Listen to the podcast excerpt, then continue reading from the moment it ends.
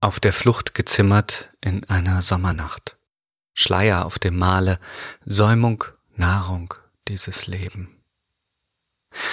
Mit diesen Zeilen beginnt das Werk Sonnenblicke auf der Flucht, das es als erstes KI-Gedicht 2018 in den renommierten Jahresband der Brentano Gesellschaft geschafft hat.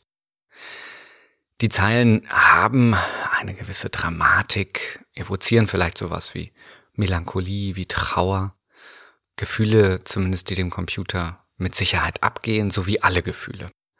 Aber wie kann ein kalter Rechner Worte finden und nicht nur Worte, sondern auch Bilder, Klänge und ähnliches, die uns rühren, ohne zu wissen, was Rührung eigentlich ist? Müssten Computer nicht eigentlich verstehen, was sie schreiben und wozu, um ihr Publikum zu erreichen? Nein, vielleicht müssen sie das nicht. Vielleicht entsteht unsere Rührung gerade durch die Absichtslosigkeit der Maschinen. Und genau darum geht es heute bei Mensch Maschine, dem Podcast für künstliche Intelligenz, Mensch und Gesellschaft. Mein Name ist Mats Pankow und dies ist die dritte Folge der Reihe Künstliche Kreativität. Viel Spaß!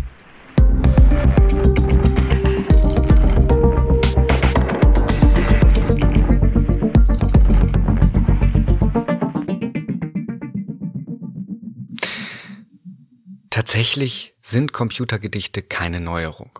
Schon in den 1950er Jahren begannen erste Versuche, Poesie durch algorithmisierte Handlungsanweisungen technisch hervorzubringen. Aber mit lernenden Algorithmen schöpfen die Gedichte nun erstmals aus der ganzen assoziativen Kraft von menschlicher Poesie. Klar ist, der Computer weiß nichts von Sommermärchen, von Schleiern, von Nahrung, von all dem, worüber er spricht, über Leben ganz zu schweigen. Das ist jetzt keine äh, Feststellung persönlicher Missgunst oder sowas. Ohne menschlichen Körper kann der Algorithmus all diese Dinge nicht erlebt haben. Er imitiert sie nur. Die Software, die dieses Gedicht geschrieben hat, wurde auf die Gesamtausgaben von Goethe und Schiller trainiert. Man wollte äh, bei der Agentur Tunnel 23, die das programmiert hat, wohl auf Nummer sicher gehen und gleich beide Totaldichter der Weimarer Klassik in den Computer füttern. Das Ergebnis ist ein Amalgam, das vielleicht ein bisschen nach Goethe und Schiller klingt, sich aber doch irgendwie ganz anders liest, viel abstrakter, zusammenhangloser, als man es jetzt von beiden äh, kennt, die ja eher Geschichtenerzähler sind als Expressionisten. Es ist, als hätte der Autor die Autorin in Bibliotheken vom Leben und von Sommermärchen bei Goethe und Schiller gelesen, ohne diese Bibliothek jemals verlassen zu haben und ohne zu wissen, dass er oder sie selbst Teil dieser Welt sind, von denen die Autoren da schreiben. Also der Algorithmus hat selbst keine Absicht, keine Erfahrung, keine Emotionen, die er in das Gedicht einbringen könnte.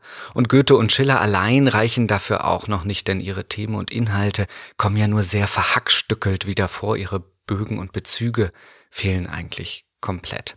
Aber woher kommt diese Emotionalität dann? Ich vermute, dass die Zeilen uns je nach poetischer Sozialisation, die wir erfahren haben, dennoch rühren und Bilder in uns hervorrufen, liegt schlicht und ergreifend nur an uns selbst. An unserem Bedürfnis, sinnvolle Zusammenhänge in der Welt zu finden, auch da, wo keine sind. Wir ahnen in diesem Gedicht dramatische Momente, ein Ausbruch, ein Aufbruch vielleicht, Angst, Lust. Dabei sind nur wir es, die Lesenden, die überhaupt wissen, wie sich das anfühlen könnte. Und um diese Assoziationen in uns hervorzurufen, braucht es nicht immer gleich komplexe lernende Algorithmen. Das zeigen die Arbeiten von Hannes Bajor. Der hat mit einfachen aufgewerteten Zähl- und Suchfunktionen äh, ganze Textkorpora durchforstet, zum Beispiel die gesammelten Werke der Gebrüder Grimm und haben da nach Auffälligkeiten gesucht. Hier zum Beispiel die häufigsten Vier-Wort-Kombinationen. Dabei kam Folgendes raus. Es war ein in die Höhle und in den Wald und es trug sich zu. Hinaus in den Wald trug sich zu das in den Wald hinein und fing an zu sich auf den Weg, an zu weinen und es dauerte nicht lange, nicht lange so kam. Fast möchte man meinen, eine Geschichte aus diesen Zeilen zu lesen, eine Metageschichte aller Grimm-Märchen sozusagen, aber das sind nur statistische Häufungen. Also das Grundprinzip auch komplexer Algorithmen wie neuronaler Netze und Regressionsanalysen. Wenn wir glauben, in den Produkten von Algorithmen neue, sinnvolle Sinnzusammenhänge zu erfahren, Kunsterfahrungen machen, erfinden wir diese entweder selbst bei dem Versuch, Sinn in diesen Sinnlosigkeiten zu finden, oder sie sind mit der Datenbasis schon in den Algorithmus eingefüttert worden, in vielen tausend Seiten Text, tausenden Bildern oder Musikstücken. Algorithmen selbst kennen keinen Sinn, sie machen keinen Sinn, sie simulieren ihn nur. Darüber spreche ich ausführlicher übrigens auch in der ersten Staffel dieses Podcasts. Perfektioniert wurde die Simulation von Sinn vom Textgenerator GTP3. Generative Pre-Trained Transformer 3. Die Software wurde mit großen Mengen Rohtext gespeist, um dann statistische Zusammenhänge zu analysieren und auf deren Grundlage neue Texte zu erstellen. Grammatikalisch ist aber nicht nur ist er nicht nur auf diese Lernerfahrung angewiesen, sondern kann bei der Texterstellung auch noch auf ein bestehendes, festes, einprogrammiertes Sprachmodell zurückgreifen. Denn das ist üblicherweise was, woran man äh, künstlich geschriebene Texte schnell erkennen kann, dass sie viele grammatikalische Fehler enthalten. Aber wie gesagt, das ist hier abgefedert durch ein, ein programmiertes Sprachmodell. Füttert man diesen Algorithmus nun mit einigen Zeilen Text, kann man selber eingeben, kann man im Internet auch ausprobieren. Ich verlinke das in den Show Notes. Probiert's mal aus. Schreibt der Generator diesen Text selbstständig weiter. Er erfindet ihn sozusagen weiter. Ähnlich wie bei Bildern, die von Generative Adversarial Networks generiert werden, lässt sich dieser Text dann meist nur noch durch Details und vom fachkundigen Auge als Maschinentext erkennen. Zumindest gilt das für den Sound, für die Sprache. Mit dem Inhalt ist es ein bisschen schwieriger. Zwar sind die Bezüge der Sätze untereinander erkennbar, es erscheint irgendwie einen Zusammenhang zu geben innerhalb des Textes, doch dieser Zusammenhang wird nie ganz klar. Es fehlt die lineare Argumentation, das Ziel, der Inhalt des Textes sozusagen. Der Algorithmus palavert, er improvisiert. So ein bisschen, als würde man ähm, bei einer Hochzeit unvorbereitet um eine Ansprache gebeten werden. Da bedient man sich dann spontan der ins Hirn springenden Klischees von früher gehörten Reden und versucht diese dann ja zumindest assoziativ in einen konsumierbaren Zusammenhang zu bekommen. Und im Ergebnis sind ja dann auch immer alle zufrieden, auch wenn es keinen Sinn ergeben hat. Denn man hat es ja gut gemeint. Es ging um die feierliche Geste, um den Sound. Äh, der Inhalt ist dann häufig eigentlich eher egal. Und das bringt mich dann auch zu meinem Lieblingsbeispiel für rührende Computertexte, das ganz gut zeigt, dass gerade der größte Unsinn häufig für ganz große Emotionen sorgen kann. He is standing in the stars and sitting on the floor. So lautet eine Regieanweisung aus dem Film Sunspring, geschrieben von der KI Benjamin. Ich gebe euch mal noch mehr Text. Age sagt, In the future, with mass unemployment, young people are forced to sell blood. That's the first thing I can do. H2 antwortet, You should see the boys and shut up. I was the one who was going to be a hundred years old. So lauten die ersten Zeilen des Drehbuchdialogs der Figuren H und H2. Wer auf eine Auflösung dieser postapokalyptischen Andeutungen hofft, wird enttäuscht. Die Dialoge schrauben sich in immer verborgenere Gefilde, bis Age tatsächlich wie vom Computer verlangt gleichzeitig auf dem Flur sitzt und in den Sternen steht, was im Film ein wahnsinnig skurriles Bild ist. Aber so ganz äh, geht es dann eben nicht mit der Gleichzeitigkeit zweier Positionen. Der Darsteller Thomas Middleditch steht sich dabei sozusagen selbst gegenüber. Er ist zweimal im Bild. Ähm, er muss nebeneinander gezeigt werden. Der Unsinn der Maschine gleichzeitig in zwei verschiedenen Position zu sein, lässt sich mit der Realität, selbst mit der Science Fiction, in welche dieser Film gehört, nicht vereinbaren. Benjamin wurde mit hunderten populärer Science-Fiction-Drehbüchern gefüttert, um dann mit sogenannten Markov-Ketten das Skript zu Sunspring zu schreiben. Bei Markov-Ketten handelt es sich um Wahrscheinlichkeitsalgorithmen, die keine Sätze oder Wörter generieren, sondern immer nur die Folgewahrscheinlichkeit des nächsten Buchstabens errechnen. Der Algorithmus ist also nicht darauf angelegt, ein zusammenhängendes Drehbuch zu schreiben, wie sollte er auch, ohne eigene Vorstellung von der Welt, egal ob real oder fiktiv. Er errechnet Schritt für Schritt immer nur aus Sicht das nächste Zeichen. In etwa so, als würde man ein Haus Stein für Stein nach statistischen Häufungen bauen. Nach 23 Steinen in einer Reihe folgt meistens einer, der nach links führt oder so. So könnte man vielleicht auch ein Haus bauen, ohne zu wissen, wie es am Ende aussehen soll oder was ein Haus überhaupt ist.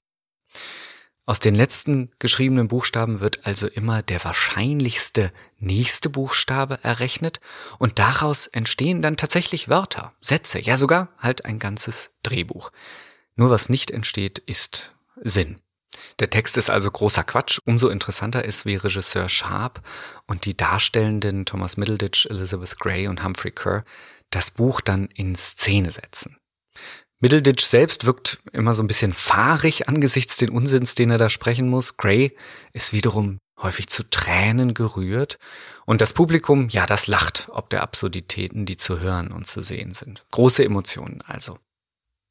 Was anderes bleibt den SchauspielerInnen und den ZuschauerInnen auch übrig? Wie sollen sie umgehen mit den ständigen Abbrüchen, dem Raunen, dem Assoziieren, dieser Mischung aus zwar sinnvoller Form, die man irgendwie kennt aus Dialogen und Bildern und Szenen, und völlig sinnlosem Inhalt, außer halt zu lachen und zu weinen. Es verhält sich so ein bisschen wie beim Knickzettelspiel. Ich weiß nicht, ob ihr das kennt, also beim Knickzettelspiel, wo man immer zwei Zeilen auf einen Zettel schreibt und dann alle vorherigen Zeilen bis auf die letzte umknickt, um den Zettel dann weiterzugeben. Und der oder die nächste Teilnehmerin äh, schreiben dann wiederum zwei Zeilen passend zu der einen, die sie sehen, knicken dann wieder um und so geht es reihum. Und auf dieser Grundlage können ganze Texte entstehen, ganze Geschichte, wo immer die Sätze zwar zueinander passen, denn man hat ja auf den vorherigen Satz reagiert, aber es ergibt keinen globalen Zusammenhang, keine äh, sinnvolle Geschichte. Und das ist der Witz des Spiels. Am Ende lachen alle darüber, was für einen Unsinn man zusammengeschrieben hat, welche absurden Wendungen entstanden sind, auf die kein Mensch, selbst bei bestem Bemühen gekommen wäre. Angeblich habe ich mal gelesen, hat Reinhard Grebe seine Texte bei Kneipenabenden auf diese Art und Weise geschrieben, was mich persönlich sehr gekränkt hat, weil ich bis dahin dachte, äh, Reinhard Grebe hätte, ohne mich zu kennen, mir tief in meine Seele geschaut, um seine Lieder zu schreiben, aber offensichtlich äh, besteht auch meine Seele nur aus ja, einem Knickzettelspiel. Ich weiß es nicht so genau. Ist ja auch egal. Äh, aber aber warum rührt uns diese Zusammenhanglosigkeit von Knickzettelgeschichten und künstlichen Drehbüchern zum Lachen und Weinen? Eine mögliche Antwort lässt sich beim philosophischen Anthropologen Helmut Plessner finden.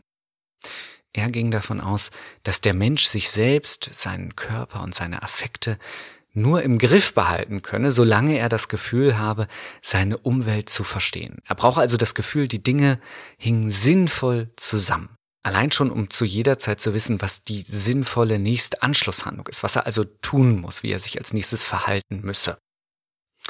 Bricht dann dieser Sinn, diese, dieses Weltverständnis, die Orientierung in der Welt spontan ab, verzweifelt der Mensch. Ne? Er hat keine Handlungsmöglichkeiten mehr. Er weiß nicht, was er tun kann, was er tun muss, was jetzt sinnvoll wäre und verliert auch damit dann das Verhältnis zu seinem Körper, zu sich selbst, es bleibt ihm nur noch die reine Körperlichkeit, die dann durchbricht im unkontrollierten Weinen oder ähm, umgekehrt auch im unkontrollierten Lachen und zwar immer dann, wenn es statt einem kompletten Sinnabbruch einen Überschuss von Sinn gibt. Wenn es also so viele Anschlussmöglichkeiten gibt, wenn es also so eine Mehrdeutigkeit gibt, von der man gar nicht mehr weiß, welches richtige Anschlussverhalten sich daraus ergeben könnte.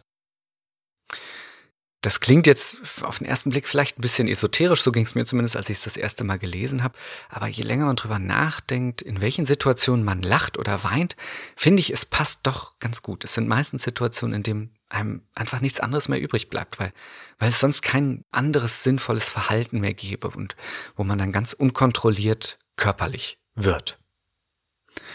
Und so erklärt sich Plessner auch, dass wir nicht absichtlich lachen oder weinen können, dass es sich um körperliche Affekte handelt, die außerhalb unserer Handlungsoptionen liegen. Wir wissen nicht, wie wir weitermachen sollen. Und statt eines sinnvollen Anschlusses im Denken oder Handeln verfallen wir dann in reine Reaktion. Wir schütteln uns vor Lachen oder Weinen. Und wenn man das jetzt hier überträgt auf unsere KI-Texte und KI-Drehbücher, könnte man sagen, dass es gerade die Sinnlosigkeit von KI-Texten ist, die uns gelegentlich zu großen Emotionen rühren. Zumindest, wenn sie uns über die Grenzen der sinnvollen Zusammenhänge tragen, wenn sie uns also ähm, ja, an, an die Grenzen des Verstehbaren führen. Auch wenn Computer also selbst keine Absichten kennen, keine Welt, kein Leben und keine Emotionen, sie können uns dennoch rühren. Entweder indem sie einen Stil imitieren, der uns rührt, dem also Assoziationen weckt an Sachen, die wir schon mal gehört haben, oder indem die Algorithmen uns so weit überfordern, dass wir nur noch lachen oder weinen können. Das ist zumindest für mich die Zusammenfassung dieser dritten Folge der Reihe Künstliche Kreativität.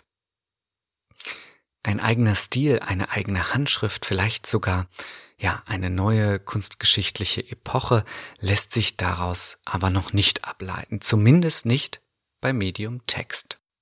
Etwas anders sieht es da für mich aber bei der Malerei aus und darüber möchte ich nächste Woche mit euch sprechen bei Mensch Maschine, dem Podcast für künstliche Intelligenz, Mensch und Gesellschaft.